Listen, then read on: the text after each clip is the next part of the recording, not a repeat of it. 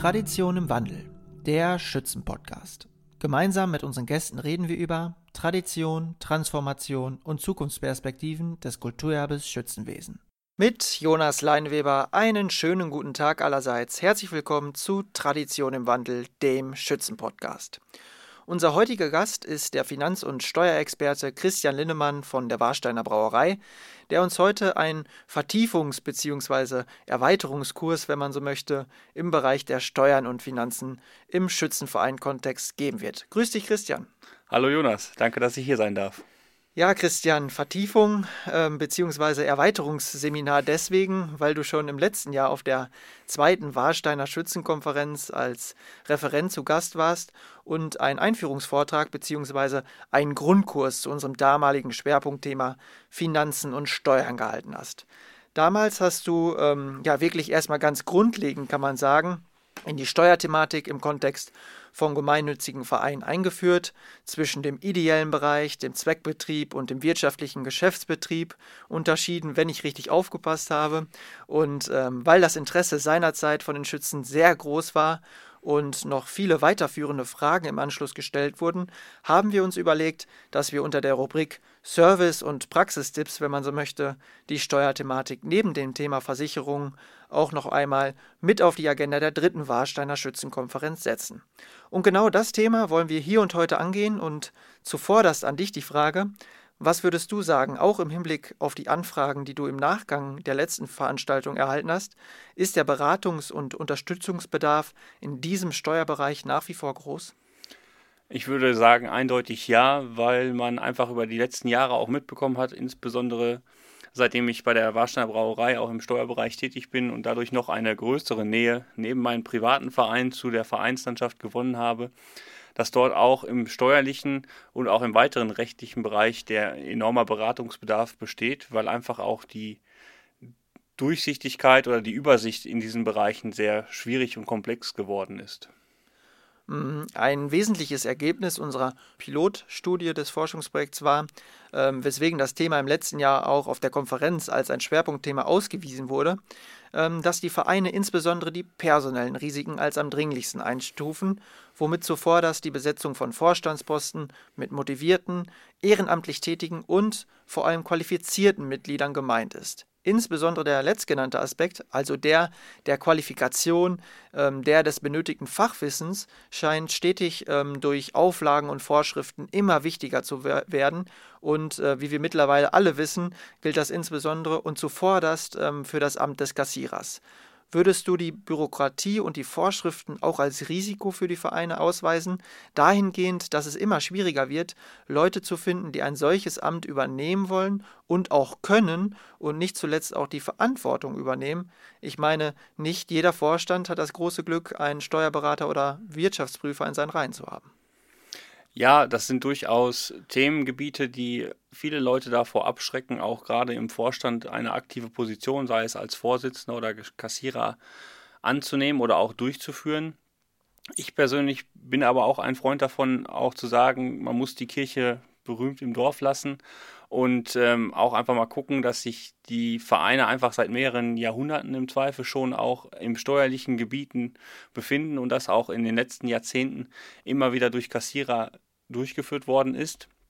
Und man hier einfach laufend auch mal einfach zwischendurch mit Kooperationspartnern oder auch mit rechtlichem Know-how sich updaten kann und entsprechend gucken kann, ist das so, wie ich meinen Kassenbericht schreibe, alles noch zeitgemäß oder ich möchte jetzt mein Schützenfest in einer anderen Form feiern, wie muss ich das steuerlich berücksichtigen? Ich glaube, da die, die, rechtlichen, die rechtlichen Umfänge als Grund vorzuschieben, kann man, kann, kann ich sehr gut persönlich auch nachvollziehen, aber ich denke, dass man da auch äh, mit Hilfe oder auch wenn man im ersten Jahr besonders sagt, wir holen uns im ersten Jahr einfach mal die Hilfe eines Steuerberaters oder aus den Nachbarvereinen. Die meisten Nachbarvereine haben ja dann mal das Glück, dass ein Steuerberater oder ein steuerlich versierter Mensch dort tätig ist, einfach mal Hilfe mit ins Boot und dadurch kann man viele ja, ich sag mal, Angstfaktoren schon ausschalten. Das äh, ist, wird oftmals auch insbesondere durch die Medienlandschaft oder im weiteren Verlauf werden wir uns ja auch noch mit der Gemeinnützigkeit äh, beschäftigen, was da immer für Schlagzeilen auch hochgekocht werden. Und ich glaube, das ist einfach auch ein Punkt, der viele Leute davor abschreckt.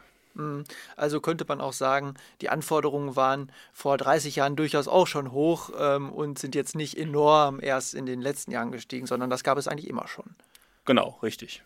Ähm, ist es aus deiner Sicht eigentlich, und da schließt sich die Frage an, noch möglich, ähm, sagen wir mal, für einen Schützenverein mit 1000 Mitgliedern als Kassierer tätig zu sein äh, und die Steuerbescheide eigenständig zu machen, ohne äh, die Dienste eines Steuerbüros zu äh, konsultieren, wenn man keinen fachlichen Background in diesem Bereich hat? Ja, ich würde eindeutig sagen, ja, das ist möglich, wenn man sich die Zeit nimmt, sich am Anfang zu Beginn der Tätigkeit dort mit einmal aktiv auseinandersetzt und am Anfang einmal sagt, ich hole mir mal die Expertise ein oder das Wissen, was ich brauche. Ähm, es, wird, es ist möglich, definitiv. Es ist mit Arbeit verbunden, aber es ist möglich. Mhm. Also da ist das System, das Steuersystem eigentlich noch so durchlässig, dass man sagen kann, wer sich da hineinarbeitet und vielleicht selbst auch aktiv oder proaktiv ähm, daran geht und die eigenen Unsicherheiten vielleicht ähm, ja aus dem Weg räumt. Man kann sich das ja vielleicht vorstellen zu Beginn als eine Blackbox. Man weiß nicht, was auf einen zukommt, aber wenn man sich damit beschäftigt, ähm, wird auch vieles deutlicher wahrscheinlich, oder? Ja, das würde ich schon sagen. Natürlich ist es jetzt an meiner Position einfach zu sagen, das Genau. ist relativ, relativ schnell erledigt, weil es mir sehr, sehr gut von der Hand geht, weil ich es einfach auch aus den letzten Jahren kenne. Aber man muss sich einfach mal vor Augen führen, selbst, äh, es geht ja mit der privaten Einkommensteuererklärung auch los. Die eigentlichen Zahlen, die Parameter ändern sich jährlich gar nicht so gravierend. Natürlich ändert sich mal das ein oder andere Formular und die Eintragungen werden ein bisschen anders, aber die Zahlen an sich, die immanent wichtig sind, bleiben über die letzten Jahre. Und wenn ich das jetzt auf die Vereinslandschaft mal rückblickend betrachte, ich bin jetzt seit 2006 im steuerlichen Bereich unterwegs, da hat sich von den wesentlichen Zahlen her nichts verändert. Die Werte der Zahlen ändern sich jährlich, aber wo ich die Zahl eintragen muss, das bleibt eigentlich im Wesentlichen gleich und dementsprechend würde ich schon sagen, dass man mit Unterstützung im ersten oder auch im laufenden Jahr einfach dann das gut schaffen kann. Ich kann aber auch definitiv verstehen, wenn Leute sagen, das ist mir alles sehr hochgekocht. Aber hier muss man ganz klar sagen, das Thema ist nicht so heiß, wie es immer gekocht wird. Mhm. Aber ich finde das ähm, also aus deiner Perspektive mal ganz spannend zu hören, auch zu sagen, ähm, traut es euch durchaus mal zu, da zumindest mal rein zu, reinzuschauen in diese ganze Thematik. Man kann sich das auch irgendwie aneignen, vor allem auch ähm, vor dem Hintergrund, dass ja irgendwie immer auch Beratung ähm, zur Seite steht für die meisten Vereine. Ähm, ja, Christian, du hast die Expertise, äh, die ähm, viele Vereine ähm, so dringlich ähm, brauchen oder ähm, gerne hätten. Und äh, um dich ähm, ja für die Vorstände, die wahrscheinlich gerade zuhören, noch attraktiver zu machen, möchte ich dich und deinen Werdegang äh, unseren Hörerinnen und Hörern äh, ganz kurz vorstellen. Du bist 1986 in Soest geboren, wohnst in Niederbergheim, hast Steuerrecht und Finanzwissenschaften an der für diesen Fachbereich, muss man sagen, berühmt-berüchtigten Fachhochschule Nordkirchen des Landes Nordrhein-Westfalen studiert äh, und mit dem Diplom abgeschlossen und bist gegenwärtig als Steuerreferent für die Warsteiner Gruppe tätig. Ähm, zunächst stellt sich für mich als Kulturwissenschaftler erstmal die Frage, warum eigentlich Steuerrecht als Studium? Passion oder Pragmatismus? Ja, ich, ähm, da muss man ganz klar sagen, am Anfang war es, glaube ich, einfach die Entscheidung zu sagen, ich habe in der Schule noch nie was mit Steuern zu tun gehabt. Alle anderen Themenbereiche in der Schule waren so lala und dementsprechend habe ich mich dann äh, dazu entschieden. Mich hat damals die Möglichkeit in der Finanzverwaltung dieses duale Studium zu machen gereizt. Einfach die Möglichkeit, ich muss mich nicht mit irgendwelchen BAföG-Anträgen rumschlagen, sondern kann praktischerweise neben dem Studium schon bereits Geld verdienen. Und wo hast du die duale Ausbildung gemacht dann? Ähm, ich war im Finanzamt Lippstadt damals, auch jetzt unser von der Warsteiner Gruppe zuständig, örtlich zuständiges Finanzamt und wurde dann nach meinem Abschluss des Studiums äh, versetzt ins schöne Ostwestfalen nach Gütersloh. An dieser Stelle auch Grüße nach Gütersloh, wenn Vereine dort zuhören. Ähm, war eine sehr schöne Zeit, habe mich dann aber auch entschieden, dass mein Herz halt im Sauerland hängt und bin dann äh, nach meinem Steuerberaterexamen dann zur Warsteiner Gruppe gewechselt auf die mittlerweile gute Seite der Macht des Steuernrechts.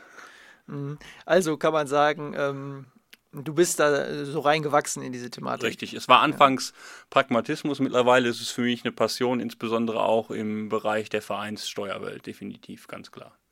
Bevor wir gleich äh, in die Themen und Fragen einsteigen, äh, die wir im Vorfeld bei den Schützen abgefragt haben, äh, möchte ich noch auf einen ähm, gerade ganz heiß und brisant diskutierten Aspekt eingehen, der für die Vereinspraxis natürlich wesentlich ist, und zwar der Aspekt der Jahreshauptversammlung.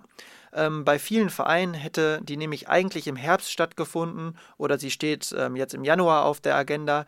Und auch hier sieht man, wie tiefgreifend die Corona-Pandemie ähm, das Vereinswesen tangiert. Und zwar geht es um die sehr berechtigte Frage, wie ich finde, welche Folgen ein Ausfall der diesjährigen Generalversammlung in Bezug auf die finanzrechtlichen Bestimmungen hat. Sprich, ähm, ist es eigentlich rechtlich bedenklich, dass die Jahreshauptversammlung Corona-bedingt ausfallen und es äh, damit einhergehend auch nicht zu einer Entlastung des Vorstands kommen kann? Und was bedeutet das eigentlich für die Kassenprüfung? Kannst du hier vielleicht mal ähm, für etwas mehr Klarheit sorgen und vielleicht auch die äh, Brisanz aus diesem Thema nehmen? Ja, auch hier gilt ganz klar, man darf sich nicht verrückter machen, als es wirklich ist. Wir äh, sind uns ist allen bewusst, dass wir uns in einer mehr als größeren Ausnahmesituation befinden, wo wir alle gar keinen Einfluss drauf haben. Und wir müssen uns einfach alle vor Augen führen, das ist auch dem Vereinsregistergericht bewusst und das ist auch der örtlichen Finanzverwaltung bewusst.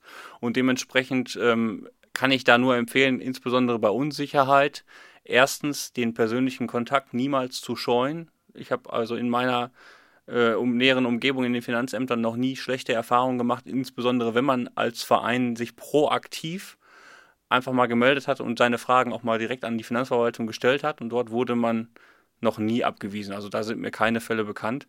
Und gerade insbesondere bei dem Thema äh, Entlastung des Vorstandes und Jahreshauptversammlung, die verschoben werden muss wegen der Corona-Pandemie. Ich persönlich bin in meinem Verein auch davon betroffen, auch im Tambokor, wo ich selbst Vorsitzender bin werden wir unsere Jahreshauptversammlung auch nicht so durchführen können, äh, wie wir uns das gerne gewünscht hätten.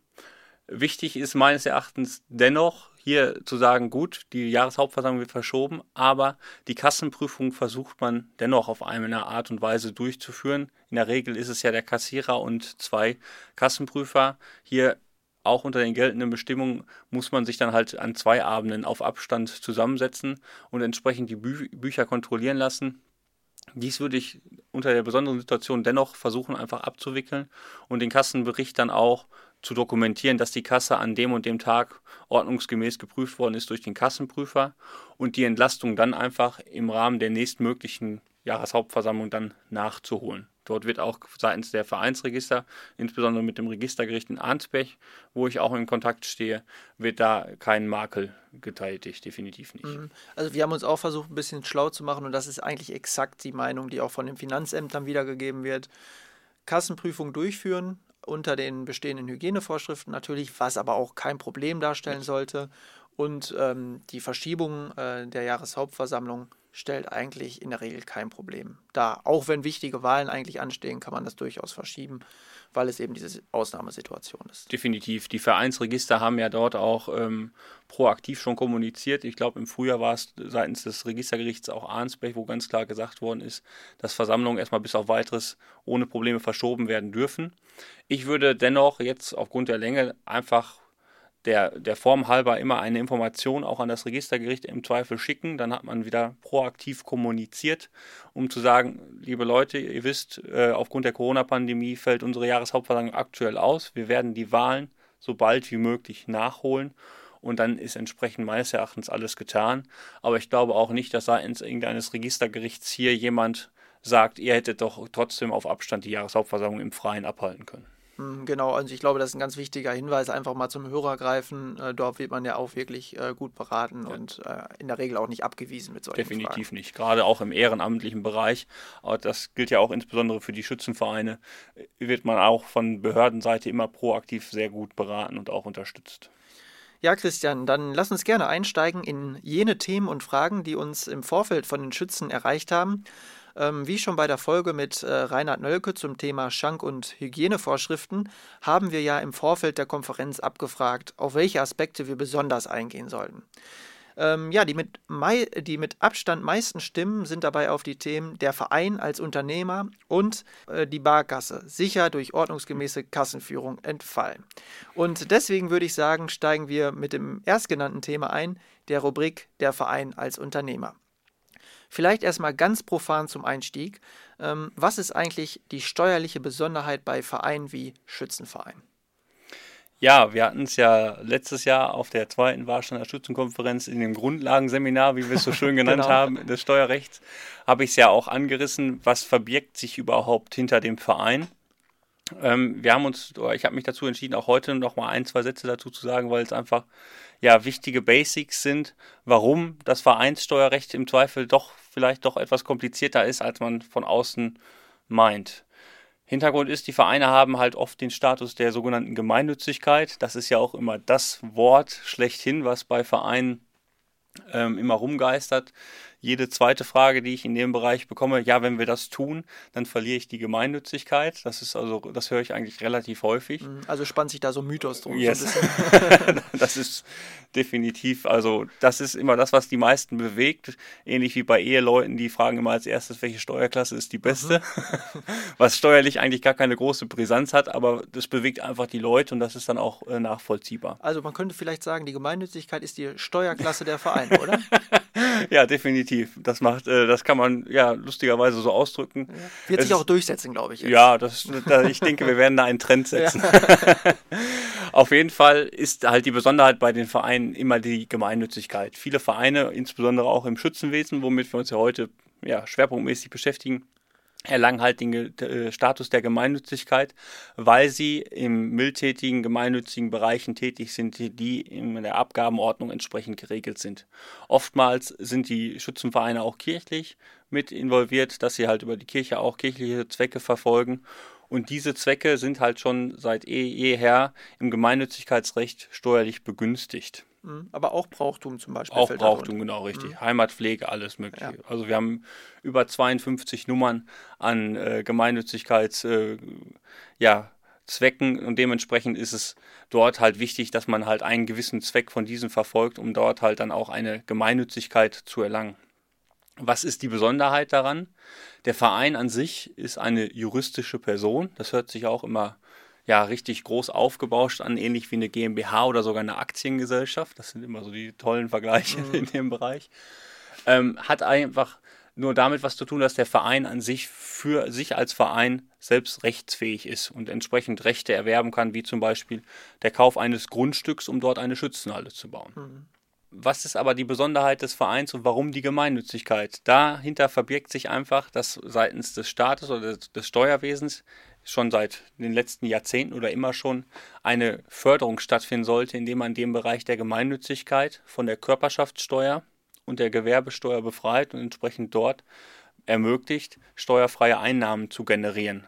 Einfach weil man sagt, wir wollen ja nicht die gemeinnützigen Zwecke, die ja dem Allgemeinwohl im Zweifel zu, im Regelfall zufließen, noch dadurch mindern, dass wir da von den Erträgen oder von den ja, Sachen, die erwirtschaftet werden, noch äh, Steuern wieder abführen. Weil wir als Staat oder als Gesetzgeber natürlich auch ein Interesse haben, dass durch insbesondere auch das Schützenwesen das Gemeinwohl und die Allgemeinheit mehr als gefördert wird. Mhm. Also es geht eigentlich um gesellschaftliche Teilhabe. Es geht darum, dass die Leute sich auch ehrenamtlich einbringen in die Ortsgemeinschaft ähm, und so sozusagen dem Gemeinwohl ähm, dienen. Also das soll gefördert werden. Richtig, richtig. Man möchte dadurch einfach eine, eine Wertsteigerung ähm, der Gesellschaft an sich bringen, der Dorfgemeinschaft, aber auch in Städten oder ähnlichen Bereichen. Das gilt ja nicht nur für äh, Schützenvereine, sondern ich sag mal, es geht weiter über den Brauchtum im Rheinland Richtung Karneval, aber auch bis zu Fördervereinen im Kindergarten oder mhm. bei der Freiwilligen Feuerwehr was ihm enorm wichtig ist, weil ohne diese ganzen Institutionen das allgemeine Gesellschaftsleben, so wie wir es kennen,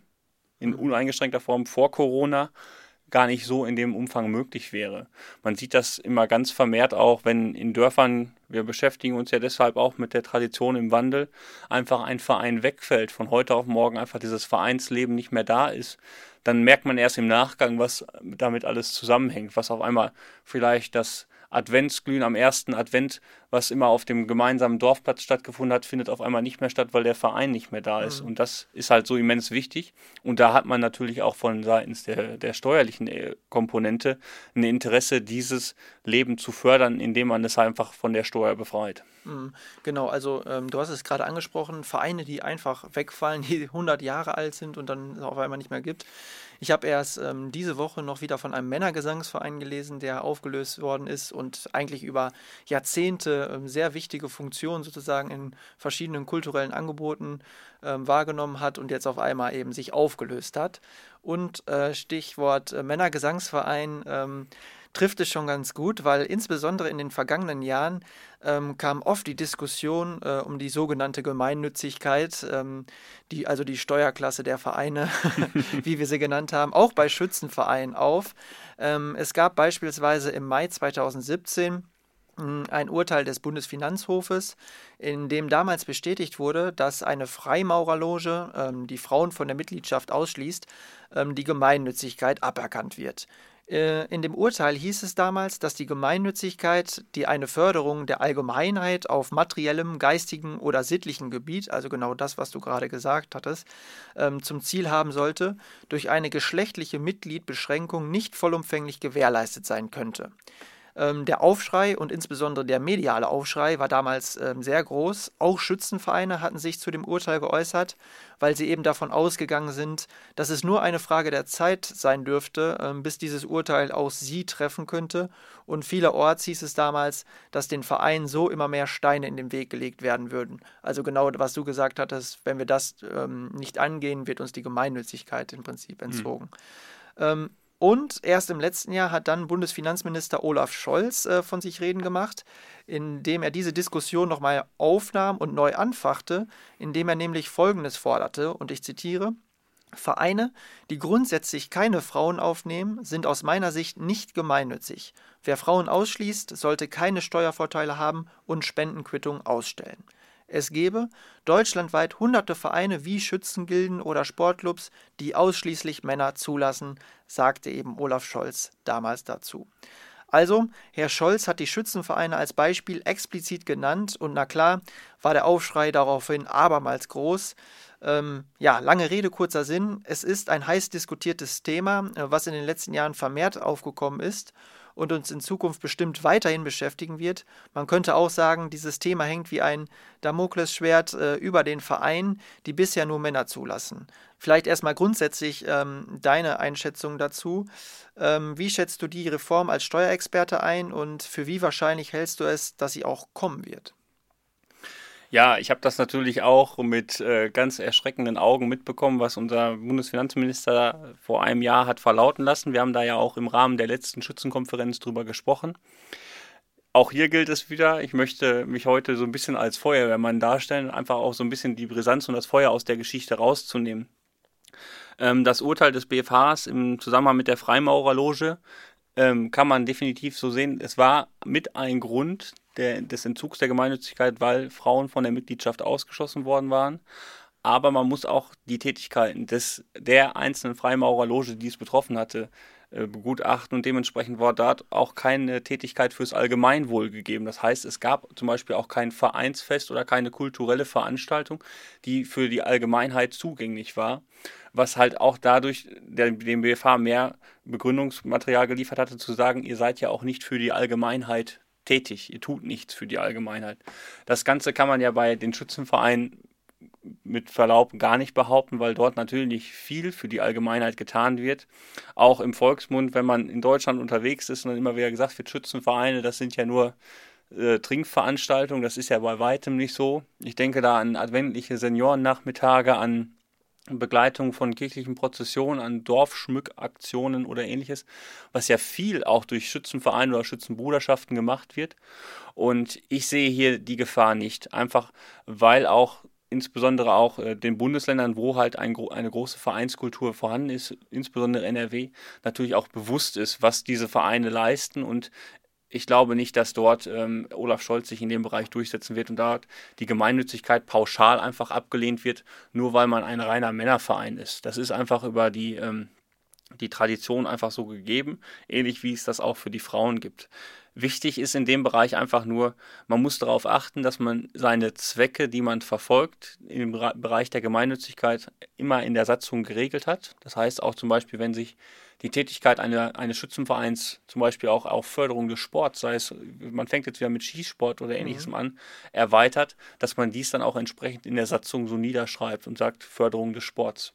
Einfach um sicherzustellen, und das ist jetzt ja der steuerliche Vorteil, weil dieser gemeinnützige Zweck, der in der Satzung festgeschrieben ist und den ich dann auch tatsächlich verfolge, das ist ja mein Zweck, der von der Körperschaftssteuer und von der Gewerbesteuer befreit gilt, der sogenannte berühmte ideelle Bereich, wo ich meine ideellen Werte verfolge ganz klar. Hm. Setzt aber auch voraus, dass man wirklich die Gemeinnützigkeit auch lebt. Also dass ja. man, ähm, ne, also es gibt da, finde ich, auch ähm, große Unterschiede. Also manche Vereine ähm, setzen ganz viel Wert auf Gemeinnützigkeit, haben sehr viele Sozialaktionen auch in ihrem Jahreskalender stehen und andere beschränken ihre Tätigkeiten vielleicht doch auf ein, zwei Feste im Jahr.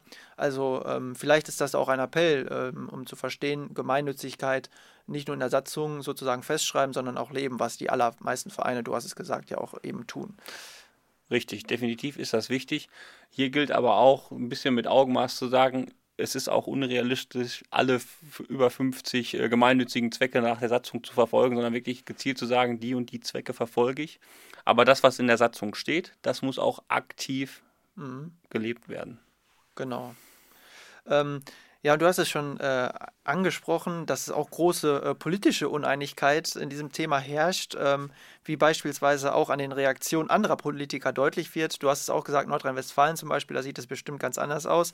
Und in der Tat, äh, Ministerpräsident Armin Laschet äh, hat den Vorschlag von Scholz beispielsweise als Frontalangriff auf das Ehrenamt be bezeichnet, also auch äh, sehr reißerisch in dem Fall. Er sagt dazu, äh, wir werden dem nicht zustimmen. Es passt nicht zu NRW und seinen Traditionen, so Laschet. Äh, in NRW gäbe es äh, Bergmannschöre nur mit Männern, Schützenvereine mit einer jahrhundertenalten Tradition und auch reine Frauenorganisationen, so Laschet. Und abschließend stellt er die Frage, muss der katholische Frauenbund demnächst noch Männer aufnehmen, damit er gemeinnützig ist.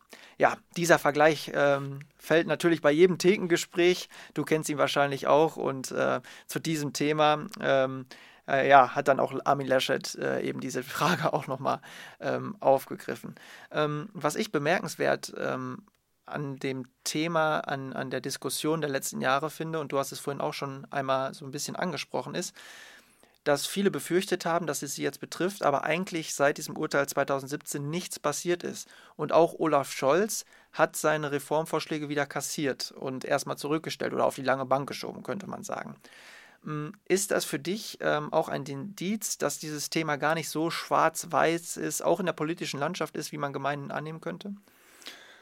Ja, ein, einerseits schon, andererseits, erstens ist mir das Ganze viel zu politisch muss man, muss ich ganz klar sagen. Ähm, es ist für mich ganz klar politisch auch motiviert gewesen, damals auch die Aussage von Herrn Scholz zu sagen, äh, ich möchte keine Männergesangsvereine oder keine Schützenvereine, die keine Frauen aufnehmen, die Gemeinnützigkeit und die Spenden streichen.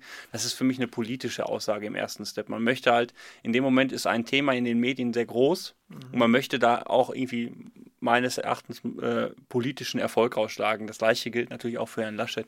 Das ist vollkommen in Ordnung. Das also ist auch beide deren, Gegensätze hier. Genau, das ist, mhm. das ist deren Job. Das finde ich auch vollkommen in Ordnung. Nur das ist das, was wir auch am Anfang äh, gesagt haben, das ist das, was die Medien dann aber hochbauschen und was dadurch viele Leute abschreckt zu sagen, um Gottes Willen, ich kann ja keine Verantwortung in den Verein übernehmen. Und das, das möchte ich heute eigentlich auch nochmal ganz klar sagen, da, da darf man sich nicht von abschrecken lassen. Das ist einfach auch, ja, berühmt, der berühmte Satz, Hunde, die bellen, die beißen nicht, mhm.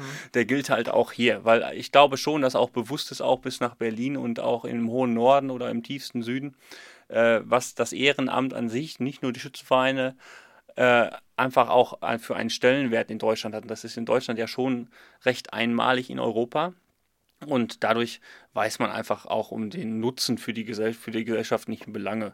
Und ich, es muss sich was ändern, ganz klar, weil sich in den Bereichen natürlich auch viele Vereine oder einige wenige Vereine haben natürlich Schindluder betrieben, wo man dann ganz klar sagen muss, da müssen wir auch mit aller Härte des Gesetzes dann gegen vorgehen und dort auch wirklich, wenn wir sagen, so die Gemeinnützigkeit ist jetzt weg, ihr habt keine Steuervorteile mehr. Aber man darf einfach nicht pauschal alle über einen Kamm scheren. Das ist einfach ganz wichtig und ganz, äh, ich glaube einfach, der, ähm, der Reformbedarf ist da, auch insbesondere was Entlastungen der Vereine angeht im, Bürokrat im bürokratischen Bereich. Weil wir kommen, wir sind ja bei dem Thema der Verein als Unternehmer. Das ist ja genau das, was ja die Vereine, was es jetzt so schwierig macht. Wir haben ja nicht nur die Gemeinnützigkeit, sondern damit ich meine ideellen gemeinnützigen Zwecke verfolgen kann, möchte ich ja auch, muss ich ja irgendwelche Gelder erwirtschaften. Und dadurch in dem Bereich sagt natürlich dann der Gesetzgeber gut, ab dem Zeitpunkt, wo du aber anfängst, jetzt Gewinne zu erwirtschaften, wie ein Unternehmer zu arbeiten. Ich sag mal, die Schützenvereine mit Veranstaltung des Schützenfestes arbeiten wie ein ja, Konzertveranstalter oder Festivalveranstalter, wo man dann einfach sagen muss, ab dem Zeitpunkt bist du dann aber auch wie ein Unternehmer zu behandeln. Und das mhm. ist ja auch richtig, das kann man ja auch äh, steuerrechtlich nachvollziehen. Ja. Ja, dann ähm, lass uns gerne diesen Schwenk wieder machen zu dem eigentlichen ähm, Thema, zu dem eigentlichen Schwerpunktthema unserer heutigen Folge. Aber ähm, ich fand es mal ganz interessant, diesen Aspekt trotzdem mit aufzugreifen. Und er zeigt ja auch, dass äh, Finanz- und Steuerthemen gar nicht so trocken sind, wie sie manchmal scheinen, dass sie äh, durchaus emotional und auch leidenschaftlich diskutiert werden können. Und, was ich auch sehr bemerkenswert ähm, finde, dass es wirklich äh, sehr tiefgreifend auch auf die Vereinspraxis ähm, ja, sich auswirkt. Also diese Themen sind durchaus sehr, sehr wichtig für die Grundausrichtung eigentlich auch der Vereine. Äh, zurück aber zu dem Thema der Verein als Unternehmer. Ähm, vielleicht kannst du einmal grundsätzlich erklären, woher ein Verein eigentlich selbst weiß, wann er als Verein und wann er als Unternehmer tätig ist. Ja, das ist also meine Faustregel in dem Bereich ist relativ eindeutig ich frage mich zu jeder Zeit, warum tue ich das gerade, was ich gerade tue? Ich verkaufe das Bier auf dem Schützenfest, um Umsatz zu erzielen und entsprechend dadurch Gewinne zu erwirtschaften, mit dem ich meine Vereinszwecke weiter verfolgen kann. Aber primär verkaufe ich das Bier, um Gewinn zu erwirtschaften. Das heißt in dem Sinne handle ich unternehmerisch, wie ein Unternehmer, der seine Waren verkauft, um entsprechend Gewinne zu erwirtschaften, um seinen Lebensunterhalt zu mhm. finanzieren. Das ist so die erste Faustregel. Warum verleihe ich einen Orden für besondere Verdienste auf dem Schützenfest?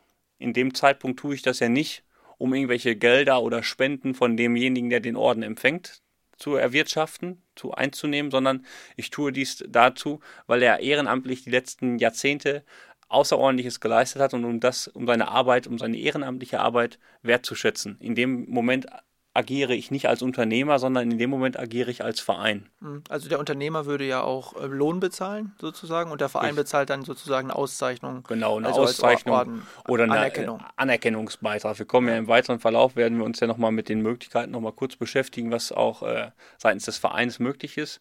Aber so kann man es im Ergebnis eigentlich zusammenfassen. Ich muss mich einfach als Verein zu jedem Zeitpunkt fragen, tue ich dies jetzt wirklich, um Gewinne zu erwirtschaften, die ich ja zwangsläufig brauche. In der Diskussion kommt auch immer wieder auf, ja, aber Herr Linnemann, ich mache das ja, damit ich mit dem Gewinn meine Schützenhalle, mit der ich ja dann die äh, gemeinnützigen Zwecke des Kinderferienlagers zum Beispiel äh, fördern möchte, damit ich die unterhalten kann. Das ist auch alles richtig, aber man muss einfach auch sehen, man muss eine gewisse Gleichstellung erreichen. Man muss halt einfach sagen, der Verein darf ja dann nicht besser gestellt sein. Das Bier des Vereins ist ja nicht wertvoller dadurch, dass es der Verein verkauft und der Gastronom in der, in der Dorfkneipe verkauft es ja genauso wertvoll. Und dementsprechend muss da ein, ein Gleichklang her. Das kann ich auch steuerrechtlich nachvollziehen. Das kann ich auch als äh, eigenes Vereinsmitglied nachvollziehen, dass man dort einen, einen Gleichgang, Gleichklang schaffen muss zwischen Verein und unternehmerischer Welt. Das ist ganz klar. Mhm. Nur das ist so die Faustregel, zu sagen, ich muss wirklich zu jedem Zeitpunkt wissen, warum tue ich dies gerade. Mhm. Ein Stichwort äh, dieser Zeit ist auch ähm, Kommerzialisierung, ist sicherlich ein Megatrend auch, mhm. in dem wir leben. Ähm, auch gerade vor dem Hintergrund der Kommerzialisierung, ähm, gibt es eigentlich bei diesem ähm, ganzen Bereich ähm, aus deiner Sicht auch Handlungsbedarf? Also müssten gerade in diesem Bereich auch Anpassungen vorgenommen werden? Also der Verein als Unternehmer, gibt es da irgendwie ja so Bereiche, wo du sagen würdest, da müssen wir uns auch weiterentwickeln? Ja, man muss einfach ähm, auch dabei berücksichtigen. Das heißt, sämtliche Regelungen und ähm, auch in der normalen Bürokratielandschaft, die für die hauptberuflich tätigen Unternehmerlandschaften getroffen werden, die treffen natürlich auch die Vereine in ihren unternehmerischen Bereichen. Das ist ja dieser sogenannte berühmte wirtschaftliche Geschäftsbetrieb. Bei den Schützenvereinen ist das klassisch das Schützenfest, aber auch die, ähm, die Herbstdisco oder die Weihnachtsdisco, die in der örtlichen Schützenhalle veranstaltet wird, das fällt alles unter den wirtschaftlichen Geschäftsbetrieb. Und wenn dann Regelungen getroffen werden auf, äh, auf regierender Seite, dass man zum Beispiel von heute auf morgen den Umsatzsteuersatz mindert, dann gilt das auch entsprechend für die Vereinslandschaft. Wenn man Dokumentationspflichten erweitert, dass man sagt, so, ihr müsst euer Kassenbuch täglich abschließen, dann gilt das erstmal primär auch für, die, für den unternehmerischen Bereich der Vereine. Und hier muss man einfach mit Augenmaß rangehen und auch sagen, ja, ich habe Vereine, wir haben das ja auch eingangs gesehen, ich habe Vereine mit 10.000 Mitgliedern, die auch jedes Jahr 10 oder 20 Feste machen und dann wirklich auch Umsätze machen, die fernab von Gut und Böse sind. Mhm. Ich habe aber auch den Dorfverein mit seinen 600 Mitgliedern, der einmal im Jahr ein Schützenfest macht, dort froh ist, wenn er 15.000 oder 20.000 Euro Umsatz macht. Umsatz ist ja nicht gleich Gewinn. Mhm. Also die Schere aber geht weit auseinander. Richtig, genau. Mhm. Man muss da einfach, man muss da mit Augenmaß gucken. Und ich persönlich würde mir einfach wünschen, dass man die Vereinslandschaft an sich in dem Bereich entlastet, dass man einfach andere Freigrenzen ansetzt. Dass man zum Beispiel sagt, wir, wir heben die Umsatzgrenze an und wir sagen, eine Umsatzsteuerpflicht beim Verein entsteht wirklich erst ab einem höheren Betrag. Da gilt nicht die für alle bekannte Kleinunternehmergrenze von 22.000 Euro, sondern wir sagen, gut, komm, bei Verein sind es dann mal 30.000 Euro. Einfach, um dort die Bürokratie zu entlasten, um zu sagen, wirklich, wir wollen da die kleinen Vereinsveranstaltungen nicht dadurch kaputt machen, dass wir mit Auflagen das Ganze einfach unmöglich machen. Mhm.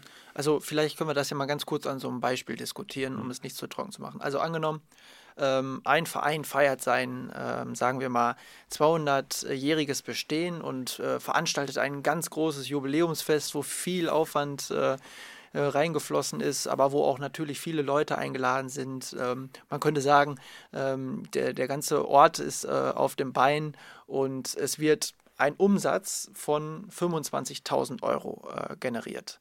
Das heißt, in dem Fall, du hast es gerade gesagt, die, die Grenze von wie viel? 22.000 22 ist überschritten. Das heißt, der Verein wird jetzt also mit, mit Steuern zur Kasse gebeten. Ja, es kommt also immer auf die Vorjahre darauf an. Ich ähm, schmücke das Beispiel etwas kurz aus. Wir sagen einfach, der Verein hat eine 200-jährige Geschichte, hat in den vergangenen Jahren immer sein Vereinsfest durchgeführt, hat dort aber nie mehr Umsätze als 15.000 Euro erwirtschaftet. Mhm war also, haben dann auch von der Kleinunternehmerregelung Gebrauch gemacht, mussten also sich mit Umsatzsteuern keine Sorgen machen. Jetzt kommt dieses große Event. Genau, jetzt kommt dieses große Event. Sie überschreiten auf einmal die Grenze und sie werden dann im Folgejahr automatisch aufgrund der Gesetzgebung, was in der, unter, in der rein hauptberuflichen Unternehmerlandschaft Sinn macht, ist ja bei dem Verein nicht so. Es ist ja von vornherein absehbar, das ist ein außerordentlicher Ausreißer, der aber dazu führt, dass man im nächsten Jahr mit seinen 15.000 Euro, weil es dann wieder ein normales Vereinsfest ist, erstmal grundsätzlich umsatzsteuerpflichtig ist und dadurch dann von den 15.000 Euro Umsatz erstmal 19 Prozent an Umsatz, nächstes Jahr sind es ja dann wieder die 19 Prozent an mhm. Umsatzsteuer wieder abführen muss. Und das ist einfach, da muss man einfach auch für die Vereine muss man ein bisschen flexibler werden. Das, das Steuerrecht ist einfach sehr starr. Mhm. Man muss natürlich auch für eine breite Masse das regeln. Aber ich würde mir wünschen, insbesondere auch für die Gemeinnützigkeit oder die Vereinswelt, dort das Unternehmertum natürlich weit, weiterhin zu sehen, aber mit Augenmaß dort auch, ich sag mal, die ein oder andere ja, berühmte Sonderlocke einzubauen, dass man einfach sagt, gut, komm, wir wissen, dass das jetzt ein einmaliger Ausreißer war das Thema ist erledigt. Mhm. Also so in der Richtung. Das ist sehr interessant, dass du das sagst, weil ja mhm, die Vereinswelt alles ist aber nicht starr. Mhm. Also Vereinswelt ist sehr vielfältig, dynamisch, du hast es gesagt, und ähm, das, das Steuerwesen eher starr. Und ich glaube, ähm, das ist schon durchaus ein wichtiger As ähm, Aspekt, den du hier aufgeworfen hast, dass man vielleicht ein bisschen das System auch variabler und durchlässiger gestaltet ähm, ja, vielleicht hört uns der ein oder andere Fun äh, Funktions- und Würdenträger ähm, zu, der diesen Aspekt mal mit aufgreifen kann. Ähm, was sind aus deiner Sicht die häufigsten Fehler, die Vereine im Umgang mit dem Finanzamt machen können, also gerade in diesem Bereich auch als Unternehmer? Oftmals werden, also ganz pauschale Aussage, oftmals werden die Abgabefristen einfach versäumt, weil man nicht drüber nachdenkt, ach, ich muss für den Verein noch die Umsatzsteuererklärung abgeben oder die drei Jahre sind wieder um, es wird wieder Zeit für die Körperschaftssteuererklärung. Das ist, also das sind so oftmals die Dinge, dass das nicht so auf dem Schirm ist, weil es einfach ähm, ja Fristen sind, mit denen man im privaten Bereich gar nicht zwangsläufig so viel zu tun hat. Das ist äh, so das, das erste Steppenpferd, was ich, was ich in meiner Praxis immer kenne. Meistens ist es dann so, dass um 19 Uhr klingelt das Telefon, ein Verein ist am Apparat und ich habe hier eine Erinnerung vom Finanzamt so und so bekommen. Ich muss bis übernächste Woche meine Körperschaftssteuererklärung abgeben. Das sind halt einfach Dinge, wo, wo der, das meiste dann auf einmal wieder hochkocht, weil es hat ein Kassiererwechsel stattgefunden oder der Vorsitzende hat gewechselt, der ehemalige hat sich darum gekümmert, aber es wird nicht richtig kommuniziert. Das passiert halt auch einfach schnell. Aber das sind so die Dinge, wo man dann, ich sage ich mal, dann proaktiv auch mal beim Finanzamt anrufen sollte, wieder, hallo, tut mir leid, kommt jetzt aber sofort, wir holen uns Expertise rein oder wir müssen mal kurz mit dem Vorgänger nochmal sprechen. Das ist also, das ist somit der häufigste Fehler. Und was eingangs schon erwähnt worden ist, dass oftmals in der Satzung dann neue Zwecke nicht mit aufgenommen werden. Man ist dann auf einmal einfach in dem neuen Zweck tätig, erwirtschaftet Einnahmen und auf einmal packt man die alle in den ideellen Bereich. Aber der Zweck ist gar nicht in der Satzung geregelt. Dementsprechend ist dies gar nicht für den ideellen Bereich zu erfassen.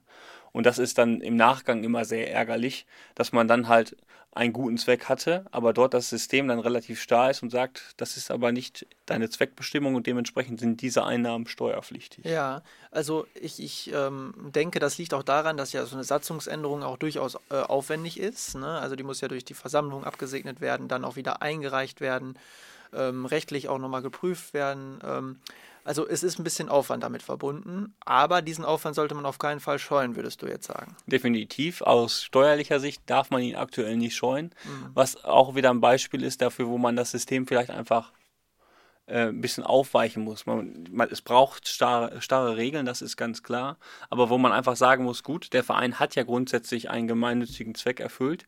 Ich gebe ihm jetzt eine sogenannte Heilungschance. Ich gebe ihm die Möglichkeit, die Satzung jetzt innerhalb der nächsten zwölf Monate zu ändern, um damit dann das entsprechend für die Vergangenheit auch zu heilen. Das kann man ja regeln. Also es gibt ja Möglichkeiten. Der Verein wollte ja nichts Böses damit. Mhm. Natürlich gibt es immer wieder die schwarzen Schafe, aber aufgrund eines schwarzen Schafs darf man ja nicht alle über einen Kamm scheren. Das ist mhm. ganz wichtig. Also und ich glaube auch, ähm, weil dieser Aspekt ähm, schon häufiger auch genannt worden ist, dass die Satzungen so ein bisschen veraltet sind mhm. und ja, also ähm, häufig auch die Passagen einfach nicht angepasst werden, weil es mit Arbeit verbunden ist, weil man da nicht so richtig sich rantraut, vielleicht auch mhm. manchmal. Aber es ist ja aus, nicht nur aus Steuer, ähm, Steuersicht wichtig, sondern auch, um wirklich für die Mitglieder zu definieren, was machen wir eigentlich und was machen wir aktuell eigentlich. Mhm. Und in dem Moment, wo man es aufschreibt und neu in so eine Satzung definieren muss, das ist ja, setzt ja auch immer so ein bisschen einen Reflexionsprozess äh, voraus, ähm, wird einem vielleicht auch wieder das eigene Tun anders bewusst. Und das finde ich ist sehr, sehr wichtig, äh, auch in diesem Zusammenhang. Ja, ganz klar. Und man merkt halt insbesondere jetzt auch in der Corona-Pandemie-Situation, es ist halt auch wichtig, die Satzung alle paar Jahre immer mal auf den Prüfstand zu stellen. Ich habe es also jetzt auch letztes Jahr, und da war noch kein Corona, erlebt, dass ein Verein zur Jahreshauptversammlung eingeladen hatte, wie üblich per E-Mail. Dies war aber in der Satzung nicht geregelt und dementsprechend wurde im Nachgang die Versammlung durch das Vereinsregister als nicht wirksam eingestuft und dementsprechend musste die ganze Versammlung nachgeholt werden mit etlichen Wahlen etc. pp. Und das sind da einfach solche Dinge, das ist ärgerlich, aber andererseits muss man auch mal sagen, man muss auch einfach jedes Mal sich wieder neu reflektieren und sagen, passt das alles noch so, wie es in der Satzung steht? Weil das ist ja im Ergebnis meine meine Handlungsempfehlung, mein Geschäftspapier des Vereins, so, womit ich, wonach mein, ich arbeite. Mein Grundsatzpapier genau, eigentlich richtig. auch. Ne? Und meine Bibel. besser hätte man es nicht, besser hätte man es nicht sagen können. Ja, Christian, dann würde ich sagen, schwenken wir rüber zum, zum anderen Thema. Oder hättest du hier noch einen Punkt, den du unbedingt machen möchtest? Nee, danke, das passt. Gut, dann gehen wir doch zur zweiten Rubrik, äh, die für viele Schützen ein wichtiges äh, Thema ist. Sehr viele haben es als Wunschthema ausgewiesen und zwar das Thema die Barkasse, sicher durch ordnungsgemäße Kassenführung. Ja, die gute alte Barkasse, könnte man sagen, ähm, ist immer schon ein heißes Eisen gewesen. Es gibt mit Sicherheit auch viele Anekdoten, die sich um die Barkasse ranken und sie hat auch immer ein bisschen was Anrüchiges, so ein bisschen schwingender Mauschelei und unter der Handgeschäfte, so ein bisschen mit, wie ich finde. Ich habe auch schon Kassierer kennengelernt, ähm, die aus genau diesen Gründen gar keine äh, Barkasse mehr führen, beziehungsweise die Barkasse mit so geringen Beiträgen äh, führen, dass sie eigentlich mehr und mehr unrelevant ist. Also, viele möchten auch, dass einfach jede, sei es noch so kleine Zahlung, über das Konto geht, weil es dann auch einfach schon im System anständig aufgeführt wird. Ähm, deckt sich das auch mit deinen Erfahrungen oder würdest du die Zukunft der Barkasse noch nicht abschreiben? Also ich glaube, die Zukunft der Barkasse können wir auf die nächsten Jahre noch nicht abschreiben, weil ich denke mal, auch der Zeitpunkt, dass wir an der Theke in der Schützenhalle das Bier oder das Tablettbier, was wir holen für unsere Freunde, äh, mit der EC-Karte bezahlen oder mit dem Finger oder mit dem Handy, das kommt irgendwann bestimmt. Wir werden das auch alle, glaube ich, noch erleben, aber ich denke einfach, die Barkasse wird uns einfach noch die nächsten Jahre ein bisschen begleiten. Auch hier es ist heute mein Tenor, gilt immer, das Thema wird wieder heißer gekocht, als es ist. Es gibt hier feste Regeln, es gibt hier ein Muster, an das man sich einfach halten muss. Aber die Barkasse ist kein Fluch im steuerlichen Sinne. Die Barkasse ist einfach immer ein Fluch generell äh, von vielen Belangen her. Man hat halt immer diese, wie du schon sagtest, dieses anrüchige Barkasse wo Bargeld liegt, da packt gerne mal einer links und rechts in die Kasse. Man hat leider ja auch die Negativbeispiele aus dem Nachbarort XYZ, mhm. äh, wo das bei dem einen oder anderen mal passiert ist. Das sind aber auch immer persönliche Tragikgeschichten, die dahinter stehen, wo die Vereine meines Erachtens aber dann auch im Regelfall immer gut agiert haben und wo man das dann auch immer ge gemanagt hat. Das ist aber ja grundsätzlich nicht das steuerliche Problem. Die steuerliche Seite ist einfach darauf erpicht, ähnlich wie beim Unternehmer, beim Unternehmer ist es noch ein bisschen ja, strenger, sag ich mal, weil er einfach 365 Tage im Jahr, äh, je nach äh, Betrieb, natürlich eine Barkasse im Einsatz hat und dort natürlich mehrere Zehntausende von Euros dann durchgehen. Was aber natürlich auch an einem Schützenfestwochenende von Samstags bis Montags oder Freitags bis Sonntags auch mehr als schnell der Fall sein kann. Und dementsprechend mhm. hat man da ja als Verein, wenn man das Fest zum Beispiel selbst verantwortlich durchführt, weil einfach kein Festwirt mehr vor Ort ist, weil es keine Festwirte in dem Sinne, in dem Umfang mehr gibt. Ein Problem, was uns jetzt noch ereilen könnte durch die Corona-Pandemie. Richtig, genau, das kommt, das kann natürlich, natürlich noch verschärfen, dass man es in Eigenregie durchführt und dementsprechend ist dann jeder Euro, der über die Theke geht, ist Euro des Vereins und dementsprechend hat man dann zwangsläufig die Barkasse. Barkasse da kann sich ja. der Kassierer auch nicht mehr vor schützen. Wichtig ist einfach, man muss hier die, ja, ich sag mal, altbewährten Regeln, wie man sie in der Kindheit auch, auch schon gelernt hat. Das, was du in den Sparschwein reinwirfst, das musst du dir merken.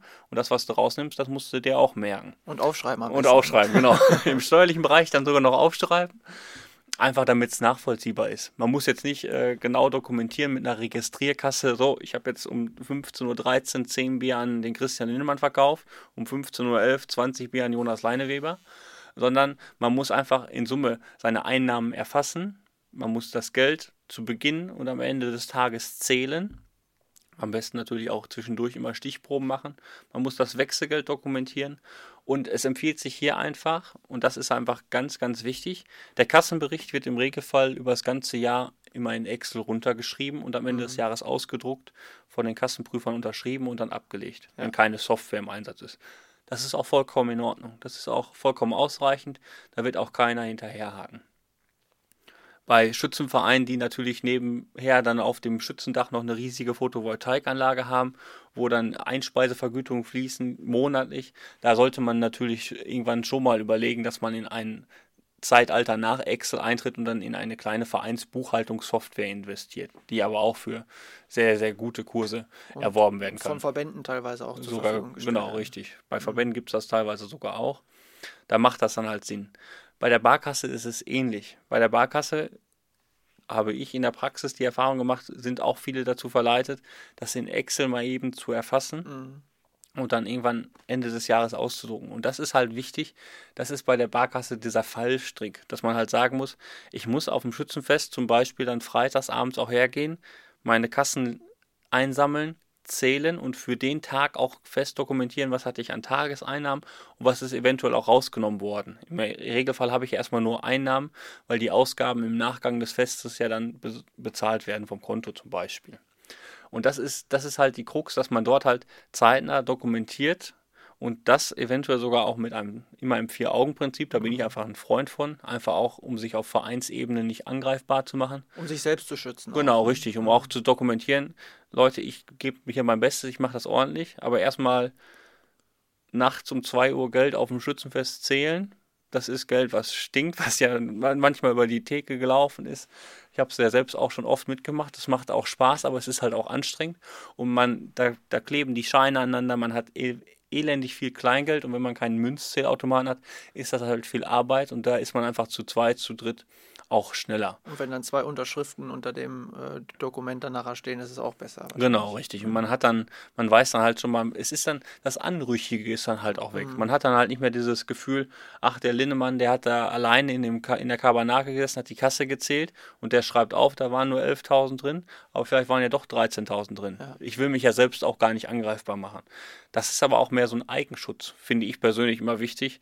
Das ist gar nicht nur steuerlich motiviert, sondern das, das, empfiehlt, das empfiehlt ja schon der gesunde Menschenverstand meines Erachtens als kaufmännisch geprägter, dass man einfach sagt, ich nehme mir da ein oder zwei bei und dann habe ich ja meine Zeugen, die sagen, das waren auch wirklich nur 11.000 Euro. Mhm. Und das ist das Wichtige an dieser Barkasse, dass einfach zeitnah und laufend immer eine Dokumentation erfolgen muss. Und die dann halt auch, unver dieses Unveränderbare ist halt wichtig.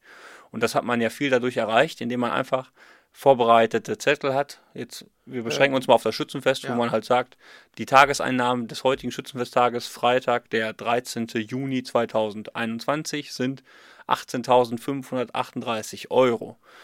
Die Kassen wurden geleert durch, tüt, tüt, tüt, Unterschrift, Datum, dann ist das auch okay. Und es gibt auch voll viele Vorlagen dafür. Ne? Zum also, Beispiel, äh, man kann, man kann sich klassisch ein, Klass äh, ein Kassenbuch kaufen. Ja. Gibt, ich bin ja ein Freund davon, auch noch von der händischen Buchführung, dass man einfach ein Kassenbuch da liegen hat, die Beträge einträgt, ja. am Ende des Tages das Ganze dokumentiert, unterschreibt und dann ist das das ordnungsgemäße Kassenbuch. Mhm. Und ich finde hier in diesem, diesem Thema, also ähm, man kennt ja durchaus viele Leute, die sagen, nee, mit den ganzen Finanzen, ich will da nichts mit zu tun haben ähm, weil sie Angst davor haben, Fehler zu machen. Auch nicht ähm, mit Barkassen zu tun haben. Mhm. Bloß oder erst recht nicht mit Barkassen, weil da ja die Fallhöhe noch viel höher ist.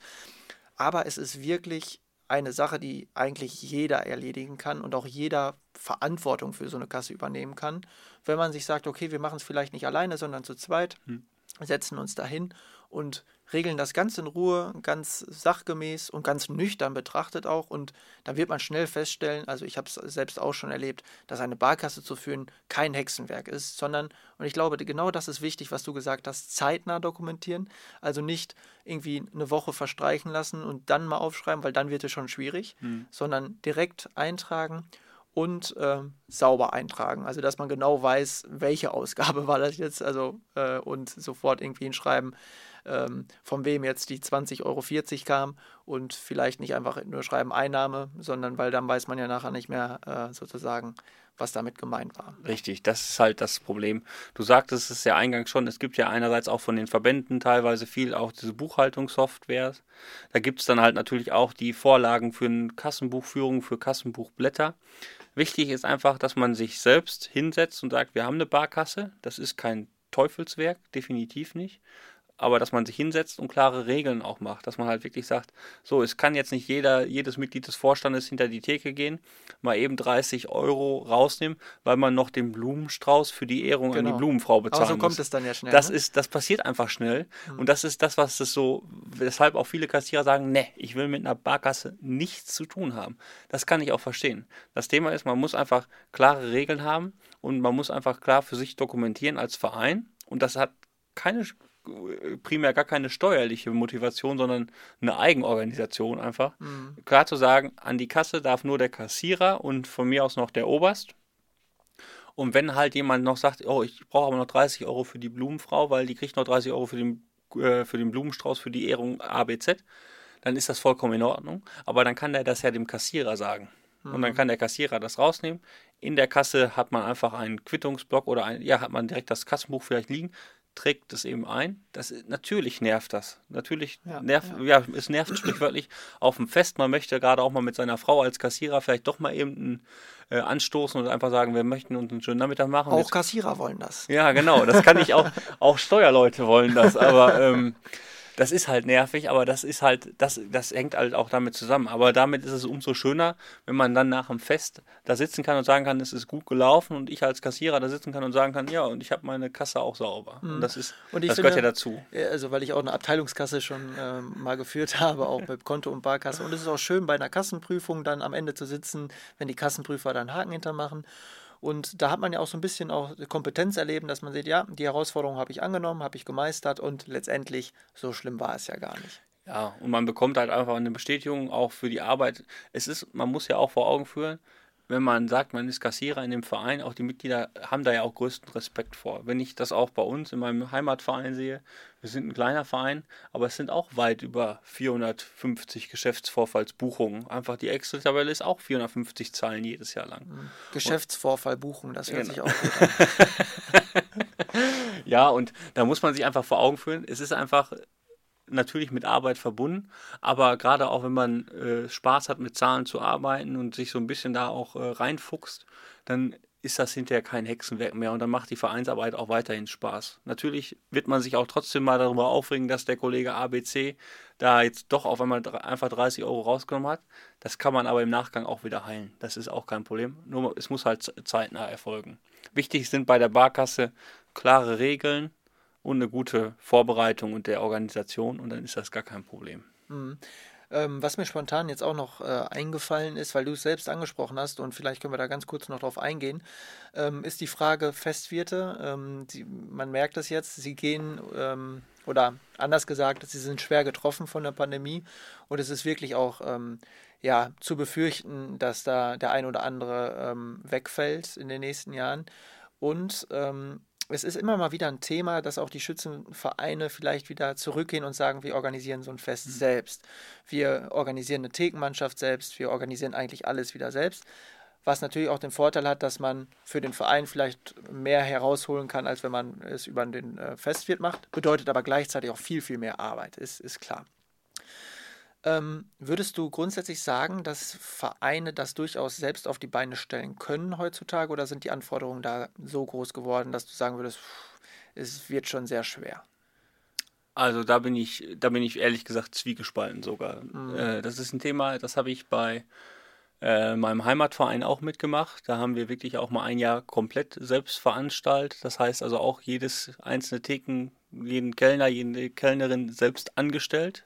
Verträge genau. erstellt, angemeldet, Lohnsteuer. All das gehört dazu dann. Das gehört alles dazu. Ähm, das hat alles funktioniert, aber es ist mit einem enormen Aufwand verbunden. Hm. Ähm, die die Veränderung kommt zwangsläufig einfach, weil die, die, die Festvertätigkeit an sich, jetzt durch die Pandemiesituation insbesondere, sich noch stärker wandeln wird. Es ist einfach nicht mehr so, dass man als Festwirt auch auf den Festen das Geld verdient, was man früher verdient hat, um mhm. davon zu leben. Also gerade kleine Feste fallen hinten rüber, genau. weil nur die großen noch attraktiv sind. Genau, richtig. Ne? Die kleinen sind ja jetzt schon die vergangenen Jahre hinten rüber gefallen. Mhm. Wenn ich das so auch im Nachgang mitbekommen habe, kenne ich mittlerweile viele Vereine, die ja keinen klassischen Festwirt in dem Sinne mehr haben. Deswegen haben die Vereine, haben ja auch alle zwangsläufig eine Barkasse, weil die erstmal Eigenveranstalter sind. Also die müssen dann ran. Genau, die müssen dann ran. Ähm, man muss halt immer dann überlegen, bis zu welchem Level gehe ich selbst ran und äh, wo hole ich mir vielleicht einfach dann doch externe Dienstleistungen rein, die dann doch äh, vielleicht dann ein oder zwei Euro mehr kostet, was weh tut, aber wo man einfach sagen kann, dadurch habe ich aber dann auch nicht die Verantwortung. Das ist für mich insbesondere im Personalbereich enorm, je nach Größe des Vereins. Wenn man ein großer Verein ist, man hat sowieso eine steuerliche Expertise, dann ist das auch kein großes, kein großes Hexenwerk, dann das Personal selbst anzustellen und mit dem Steuerberater, mit dem man zusammenarbeitet, das Ganze abzuwickeln. Weil das ist für eine Nummer, da sage ich ganz ehrlich, das geht gar nicht mehr ohne Steuerberater. Mhm. Einfach um das äh, sicherzustellen. Und hier kommen halt noch weitere Punkte hinzu, die gar nicht steuerlich motiviert sind. Wir sind dann im Mindestlohngesetz, wir haben Aufzeichnungspflichten, wir müssen dokumentieren, wann ist der Lohn ausgezahlt worden. Das heißt, es ist dann auch nicht möglich, nachts um 2 Uhr einfach mal eben aus der Barkasse eben die Löhne auszubezahlen. Mhm. Das also ist, die Spirale ist, dreht sich dann weiter und hat dann auf der anderen Seite wieder zur Konsequenz, dass man einen Steuerberater braucht. Richtig. Und das, so weiter und, und, so und dass halt der Kassierer oder auch alle anderen Verantwortlichen in verantwortlicher Position, die sagen, ja gut, ich kümmere mich darum, definitiv an dem Fest nicht mehr so zum nicht mehr so frei zum Feiern kommen, wie sie sich das vielleicht wünschen. Also das ist schon schwierig. Also fast gar man, nicht wahrscheinlich. Genau, ne? richtig. Ne? Das ist also weil man muss ja auch aufräumen, das was der Festwirt dann auch eigentlich übernimmt. Genau. Ähm, ja, eigentlich eben alles, was mit dem Fest zu tun hat. Und da merkt man wahrscheinlich auch erstmal wieder, ähm, man könnte auch sagen, wie professionalisiert die Feste über die Jahre hm. geworden sind, ähm, dass es alleine dann schon wirklich sehr, sehr schwer äh, wird, solche Feste abzuwickeln. Und man muss ja sich dann auch die Frage stellen, wie lange halte ich das eigentlich als, als hm. Verein dann auch durch?